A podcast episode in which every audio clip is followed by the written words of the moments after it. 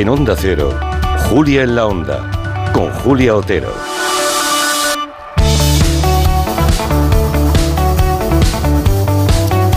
Lo dicho, vamos a, Burgos. Mm, ahí está Atapuerca. Eh, la verdad es que solo dices Atapuerca y ya estamos todos pensando en prehistoria, en ese yacimiento paleontológico que es uno de los más importantes del mundo. En el año 80, eh, cuando aún no se habían encontrado los fósiles que han convertido después ese lugar en patrimonio de la humanidad, llegó a Atapuerca nuestro invitado. Él es prehistoriador, arqueólogo, antropólogo, geólogo, paleontólogo y hasta hace muy poco era uno de los eh, tres codirectores del yacimiento de Atapuerca junto a José María Bermúdez de Castro y a Juan Luis Arzuaga. Es Eudal Carbonell. Profesor Carbonell, buenas tardes y bienvenido. Buenas tardes. ¿Cómo está usted? Pues muy bien. Me, dice, me, me han dicho que va a jubilarse, ¿no? Sí, claro. Nos jubilaremos del triunvirato eh, este alcanzará Juan Luis los 70 años. Sí. Y ya estaremos, José María los ha hecho. Sí. Va a hacer 71, yo también 71. Y el triunvirato se retirará y dará paso a otras personas del equipo para dirigir y continuar el proceso de excavación de este yacimiento eterno. Mm. Yo imagino que, este triunvirato de José María Bermúdez de Castro, Juan Luis Arzuaga y Eudal Carbonell deben tener ya buenos discípulos que, que puedan seguir la obra. Yo creo que les vamos a echar mucho de menos a los tres. Pues bueno, eh, por supuesto. Esto, la investigación es una carrera de relevos y cuando se hacen las cosas bien, pues hay relevo suficiente para continuar haciéndolo, ¿no? Estamos muy contentos de, de, poder dejar paso a nuevas generaciones, aunque no tan nuevas, porque algunos llevan 40 años también mm. trabajando con nosotros, pero así tiene que ser. Eh, la, ciencia tiene, no tiene que tener personal fijo para nada, tiene que tener descendencia. Y la descendencia es los colegas que han trabajado. Colegas discípulos, ¿no? Claro, colegas discípulos y. Efectivamente, colegas discípulos, ya hijos, y, nietos. Claro. Ya, sí. Pero lo echarán de menos, lo echarán de menos, ¿no, señor Carbonell? Yo es que no, le imagino a usted fuera de Atapuerca, me cuesta. es difícil, eh, casi medio siglo en Atapuerca, desde el año 78 se hace difícil imaginarlo, pero sí, claro que mm. Mm, la vida continúa. La vida no es solo lo, que hacemos en un espacio concreto, en un tiempo concreto, la vida tiene muchas más cosas y tengo que aprovecharlas aún. Echemos un poquito la vista atrás. Em, usted explica toda esa historia junto a Bermúdez de Castro en un libro muy interesante que se llama Homo antecesor, el nacimiento de una especie, y cuenta, bueno, pues que en el día a día de esas excavaciones, no siempre la relación con la, con la política, bueno, con las administraciones públicas y las no han sido fáciles, ¿no? También se han encontrado con opiniones de otros colegas de otros países que hubo un tiempo que les querían ningunear a, a ustedes, ¿no? ¿Cómo fueron los primeros años? de excavaciones en Atapuerca, cuando eran tan jóvenes, que por cierto, tenían fama de juerguistas los tres. Sí, es verdad. Creo que merecida. La fama nos precede. Pero merecida, ¿no? Merecida, merecida. Sí, eh, juerguistas, sí, nos divertíamos. Mm. Éramos jóvenes, teníamos una gran ambición de conocimiento y de trabajo y nos divertíamos. Y también eh, cogimos toda la, capacidad ya de, sufrimiento que tienen estos grandes proyectos que presentan enseguida grandes problemas porque surgen grandes contrariedades, grandes enemigos, pequeños y, mayores, y aprendes a, batallar de muy joven para que no, se te, no te el propio proceso. Y efectivamente hubo problemas, eh, problemas con las diferentes administraciones y después problemas también científicos de aceptación de la especie que habíamos dado nombre de Homo antequeso. Pero afortunadamente la constancia y la voluntad de, de explicar y de conocer acaba triunfando. Ah, eh, hubo un tipo que se llamaba en la Brigada Caimán, porque creo que Udal Carbonell y varios colegas, para proteger un yacimiento, imagínense los oyentes, háganse, eh, pónganse en la piel, se tuvieron que tumbar en el suelo como si fueran caimanes, de ahí lo de Brigada Caimán, para desviar una riada de agua y proteger un yacimiento. O sea, o sea estaban ustedes sin, sin medios, estaban con lo opuesto. Sí, eh, eh, eran épocas difíciles. Partimos de un país, justo empezamos con la Constitución, es un país que salía del subdesarrollo, eh, a todos los niveles y las condiciones eran muy difíciles.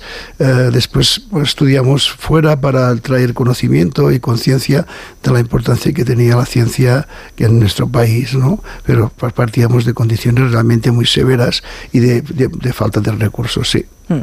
El libro arranca en una fecha clave, arranca el 8 de julio de 1994, por tanto hace casi 30 años, tres décadas, que fue aquel día que encontraron dos dientes humanos en el yacimiento, dos dientes humanos. ¿Recuerda, profesor Carbonell, cómo fue aquel momento?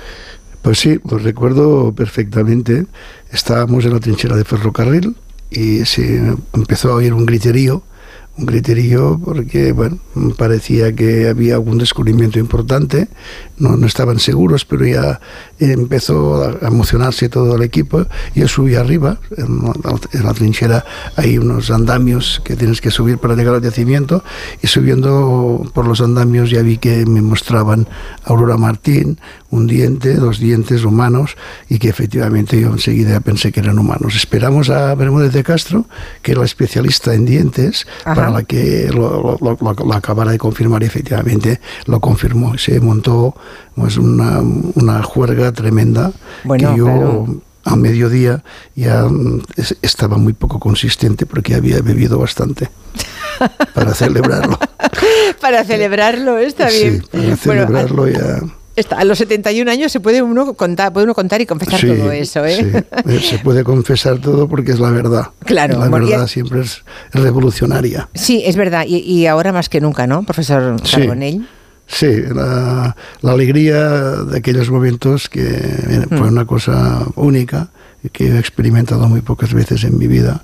Ha habido otros descubrimientos, pero aquel fue muy singular porque partía de un proyecto rival que habíamos hecho con los ingleses y que lo habíamos preparado con mucha intensidad y, que lo habíamos preparado para que saliera bien y salió bien. Y cuando algo sale bien, como por ejemplo este descubrimiento, pues es una maravilla. Claro, o sea que ustedes detectaron que allí había eh, un yacimiento importante. Bueno, son miles y miles de años compactándose y creo que encontraron fósiles humanos, eh, cientos de herramientas de piedra, eh, hay restos óseos de otros vertebrados. Ahí estaba todo, ¿no? Estaba todo y estaba un micromamífero, el mismo Sabini, que según lo que se había publicado en Nature, no se había encontrado nunca restos humanos eh, asociados a este, a este bicho, a este bichito, y a herramientas prehistóricas. Nosotros, imagínate la ilusión, habíamos encontrado ya los restos de mismo Sabini, herramientas y encontramos la presencia biológica de, esta humanidad tan antigua que pusimos Homo antequesor. Por cierto, ¿y a los, eh, a los ingleses cómo les sentó? Porque si estaban ahí retándose con ellos, fatal, ¿no? Pues, pues les dimos la patada en el culo. Así directamente. Pero luego Sí, porque estaban fardando mucho de que tenían los restos más antiguos y que no había no se había encontrado nada. Nosotros sabíamos que en este yacimiento potencialmente podía salir eso y salió. Fuimos a buscarlo, eh, se empezó la excavación un mes antes, un comando de arqueólogos y justo cuando la excavación, el día 8 de, de julio del 94, pues aparecieron los restos de un montequesor. Ah, consiguieron algo de lo que pocos paleontólogos pueden presumir. Eso es una es un mérito de esta de esta terna de la que estamos hablando de, de Atapuerca, porque descubrieron nada menos que una nueva especie de homínimo, ese Homo uh, antequesor. ¿eh? Veo que lo en, latín correcto es antequesor. Antequesor. Ante, no, yo decía antecesor por decirlo, pero en latín es, antequesor. Eso, antequesor debe decirse. Y se porque no es el antecesor, eh, es el explorador. Es el explorador. Vale, vale, vale, vale, vale. No es antecesor, sino explorador. Ese hallazgo se hizo público en el año 97. Y, claro, ¿quiénes fueron estos homínidos que estuvieron en Europa hace cuánto? ¿800.000 años, más o menos? entre 880 y 900.000 años, sí. Madre mía. Casi la friolera de un millón de años de antigüedad. Pues sí, fue sorprendente este hominino, este hominino que, que, se encontró porque presentaba un frontal muy huidizo, eh, antiguo como los homínidos africanos, y en cambio una cara maravillosa, moderna como la nuestra, y era un, un fósil contradictorio, ¿no? Por, porque presentaba estos caracteres tan, tan, tan, tan extraños. Tengo y, aquí la foto delante, la foto que aparece. Tienes, ¿eh? Sí, sí. La, la, portada de, del libro portada, de Homo Antequesor, sí, y bueno, este es una, es una cara moderna, podemos decir. Es uno de los nuestros. Es uno de los nuestros y la, en realidad la modernidad, la modernidad de, que entendida como entendemos del género Homo, empieza con este, con este hominino, con esta especie uh, de nuestra familia, ¿no? Y la humanidad, la, la, cara actual que tenemos, y tenemos que irla a buscar hace un millón de años en esta especie Homo antequesor. Pero hace, después resultó que los, los, huesos presentaban melladuras, presentaban raspaduras y que era caníbal. Eso no, ya no gustó tanto a sí, la población. Esto, esto me, me, parece curiosísimo porque o sea, este sí. es antepasado del sapiens y del neandertal, se supone, ¿no? Sí, sí, antepasado, ¿eh? común de los dos, tanto de sapiens como de, de neandertal. Dos, efectivamente. Vale. Podríamos decir que es la, es la, nuestra tía, nuestra tía. Nuestra tía, vale. No sé si la madre eh, puede, no se ha encontrado, pero es la tía, la tía de las, la tía abuela de la especie nuestra. O sea, ¿era hembra? ¿Lo que encontraron era, era hembra? Sí, era una hembra. Era una hembra. Vale. Um, y ahora acaba de nombrar lo del canibalismo, el profesor Carbonell. Claro, esa fue una de las novedades que aportó Atapuerca, ¿no? Sí. O sea, encontraron evidencias de canibalismo. Fíjese que leyéndolo estos días he pensado en la sociedad de la nieve. ¿Ha visto la sí. película, profesor? Sí. sí es curioso porque eh, llega en un momento en el que está todo el mundo hablando de lo que ocurrió en los Andes con los supervivientes eh, del accidente que comieron carne de otros compañeros, claro. Y efectivamente, aquí el tema que tenemos de Montequesor es que no sabemos si una especie se comió a otra o se comieron distintos miembros de distintas uh, comunidades. No sabemos si había dos especies, la especie una era la comida y la otra la que se la comió y no están, o esto es una posibilidad, o realmente son grupos de la misma especie que para regular la población en el territorio pues se comían los unos a los otros para regularse, o sea, como sí. en lugar de cazar eh, a, al animal de la evitar, época cazaban a otro que sería de otro de otra tribu, de otro clan. Eh, podía ser. Esta es una hipótesis. De la otra hipótesis es que fueran yeah. comidos de la misma, de, del mismo grupo o de grupos parecidos y de esta manera el territorio se mantenía controlado. Pero eso es raro, ¿no? Pregunto, ¿eh? El, ¿Hay algún uh, carnívoro o omnívoro que coma carne de sus congéneres, de sus propios congéneres? Bueno, sí, se, ¿Sí? Se, se, esto ocurre. O sea, no lo de perro una... no come carne de perro, vale, vale para periodistas, no, digamos, pero ya, no para los perros. no es no es, digamos, muy habitual, pero sí, en condiciones determinadas, pues el canibalismo se practica en prácticamente todas las especies. En todas las especies, bueno, claro, cuando el hambre aprieta, seguramente. Lo que pasa es que en este caso sí, no sabemos es, si era hambre o era algo más no, que hambre. ¿eh? Parece ser que hambre no era, porque se encontró asociado a restos de, de, de otros mamíferos mm. abundantes y parece ser que más, más, un comportamiento de tipo cultural que, que, que gastronómico, como pensábamos cuando lo descubrimos. Otro de los hallazgos más importantes de Atapuerca fue el de, el de Agamenón y el de Miguelón. Miguelón, que se llama así porque coincide el momento del máximo gloria de Miguel Indurain, ¿se acuerdan que le llamaban Miguelón a Indurain? Bueno, pues Miguelón es el cráneo mejor conservado del mundo de una especie fósil eh, encontrado hasta ahora se apareció en la portada de Science, que son palabras mayores, ¿no? Y fueron mm, hallazgos revolucionarios en su momento. ¿Por qué? Sobre todo, ¿por qué, profesor? Uh, sobre todo fue la portada de Nature, fue, fue, la portada de Nature, la primera portada que sacamos de Atapuerca en esta revista uh, de, de, alta divulgación y son importantes precisamente por el estado de conservación y por ser mantenerse, encontrar la pieza entera, uh, cráneo y mandíbula y son únicos en el registro mundial. No hay muchos restos de 400 o 500 mil años que estén enteros, que estén completos, uh -huh. que permiten conocer la anatomía, las características anatómicas de, de, del cráneo. Por eso eh, fue tan significativo el hallazgo. Y si antes hablábamos de los ingleses, luego creo que también hubo un paleoantropólogo francés, un tal Houblon, que, mm, estaba muy empeñado en, que no tuvieran ustedes éxito, ¿no? En borrar del mapa esa especie de lomo antequesor, ¿no? El, el, colega Ulen estaba convencido de que estos restos eran parecidos al Alanthropus encontrado en el norte de África y no tenían los caracteres que, que, nosotros decíamos. Pero bien, la historia nos ha dado la razón.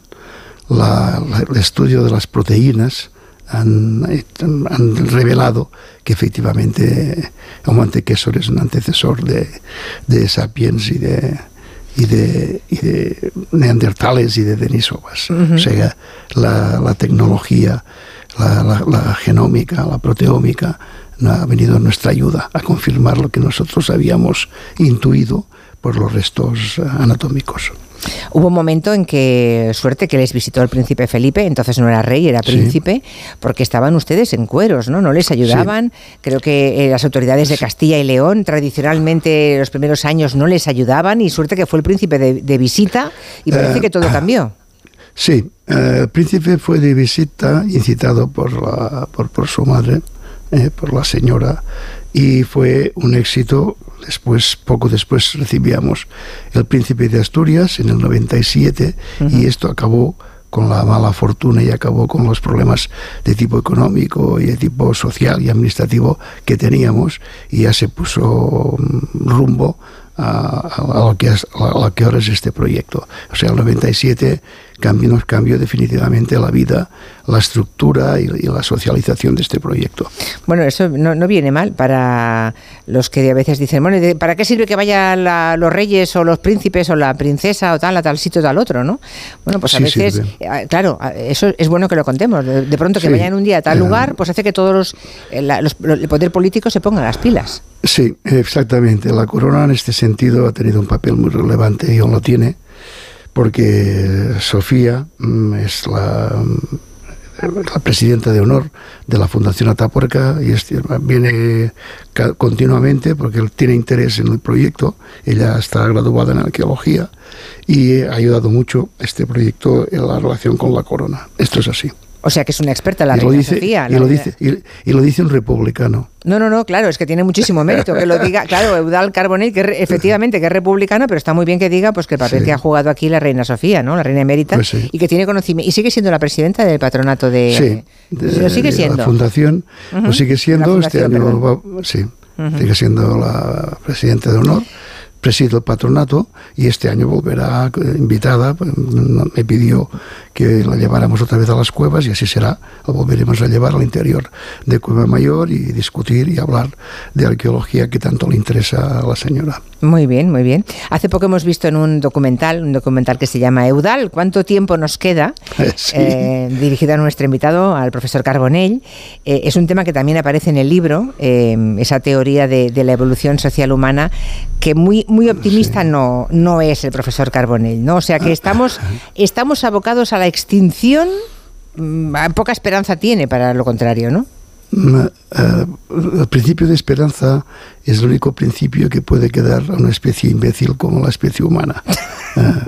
Eh, eh, con lo cual la esperanza no, no, se puede perder. Y la esperanza es el clavo ardiente que podemos agarrarnos cuando las cosas van mm, mal, como como presumiblemente todos sabemos están yendo muy mal. Eh, hemos escogido caminos como la globalización, que hace perder la memoria del sistema, que uniformiza las comunidades humanas y que pone en peligro el progreso de nuestra especie en el planeta. Y tenemos que cambiar de rumbo, abortar la globalización y pensar en la planetización un planeta donde la conciencia crítica de la especie, un planeta donde la conciencia operativa se socialice, un planeta con criterios mm, sociales de, muy distintos a los que en mm. estos momentos estamos desarrollando. Si no queremos eh, colapsar y después extinguirnos. Es que el riesgo del colapso y acto seguido la extinción parece muy plausible, porque mm, pero si van proliferando cada día más, no solamente los, em, eh, los negacionistas climáticos, es que ahora ya hay críticos de la ciencia, profesor Carbonell. Ahora ya hay gente que pone en duda la ciencia, o sea, cada vez, eh, cada vez, como usted dice, los imbéciles llegan más lejos. Sí, cada, cada vez los imbéciles se reproducen muy rápido y cada vez ya, y ahora ya tenemos súper imbéciles, que es lo contrario de lo que tendría que pasar. La selección natural tendría que eliminarlos. Pero no, no, no, todo lo contrario, ¿eh? Si no lo hace la selección natural, tiene que hacerlo la selección cultural o la selección funcional, porque vamos mal. ¿eh? No es un problema de creer, la ciencia no tiene creencias, la ciencia tiene método, tiene un método de preguntas y respuestas y de contrastación. Y la ciencia, por ahora, que sepamos, es la única razón objetiva que tenemos los humanos para saber qué tenemos que hacer en el futuro en el planeta. Y si no hacemos caso a la única razón que, que tenemos, pues estamos en peligro, en peligro severo de colapso y de extinción. Lo que ocurre es que todo depende de los líderes que escojamos para nuestro futuro, ¿no? Fíjese que Trump tiene muchísimas posibilidades, por ejemplo, de volver a ser presidente en Estados pues, Unidos. Pues sí, una especie imbécil elige líderes imbéciles. O sea, de modo que nos representan muy bien, ¿no? o sea, quien escogemos nos representa estupendamente. Efectivamente. Eh, en contra de lo que pensamos, pues esto resulta así. Hay una, una falta de, de razonamiento, de lógica en las propuestas humanas eh, que ponen en peligro, lo repito, constantemente al progreso de nuestra especie. Y tenemos que cambiar y variar el rumbo. Tenemos que cambiar la globalización por la planetización. Tenemos que romper la falta de diversidad. Tenemos que volver a la diversidad. Tenemos que volver a, a generar diferencias para que las diferencias nos ayuden cuando la memoria del sistema se vaya extinguiendo.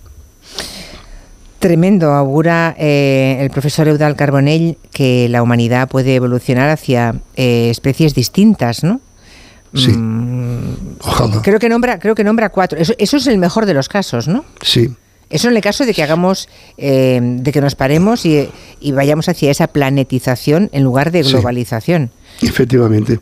La planetización contiene la diversidad específica es decir, especies que como nosotros, Homo sapiens en su estricto, no modificado, el Homo sapiens editado genéticamente en un laboratorio, el Homo sapiens eh, modificado y obviamente todos los robots y todo el tipo de diversidad que podamos contemplar con la biotecnología. O sea, habrá, digamos, unos. Eh, habrá personas como ahora usted y yo que no nos han modificado genéticamente, en principio, ¿no? Esos, esos, serán unos pocos, no, no, sé si los más listos o los más tontos, ahí estarán. Luego estarán. Em, eh, los que sí sean modificados, porque por alguna enfermedad o algo les hayan hecho, les hayan aplicado la edición genética o algo así, ¿no? Y luego estaremos, y luego los robots los robots, los, editados genéticamente, ¿Y los, construidos. Y los ¿eh? construidos, vale. Construidos genéticamente directamente en un laboratorio con las técnicas del CRISP-9. Muy bien. Eh, ¿Y entre esos cuatro? ¿Y quién manda de esos cuatro? Ah, esto lo importante es la multiconciencia que puede salvarnos de, la, de una, sola forma de conciencia, porque una sola forma de conciencia puede equivocarse. Equivocarse cuatro conciencias es más difícil, con lo cual yo apuesto por los cuatro en vez de una especie. no solamente, sino que las cuatro remen. Eh, eh, efectivamente. Remen a, que se a favor de obra y se integren. Efectivamente, que, que remen para, para volver, obviamente, a una, a una integración de tipo biológica en el futuro. Pues no es usted tan pesimista como pensaba, ¿eh? como en el libro pensaba, ¿eh, profesor Carbonell. No, no, que no. Porque Yo, yo, yo, fíjese que soy más pesimista que usted, seguramente porque soy más ignorante, eso para empezar, muchísimo más ignorante. Pero me parece mm, tremendo lo que... ¿Y cuánto nos queda, profesor Carbonell? Eh, nos queda, depende de lo que hagamos. ¿eh? como cuando en ciencia hay una pregunta lo, acertado es lo que es demostrable y nos queda lo que, lo que nosotros seamos capaces de entender para fabricar y estructurar y construir un, mundo mejor.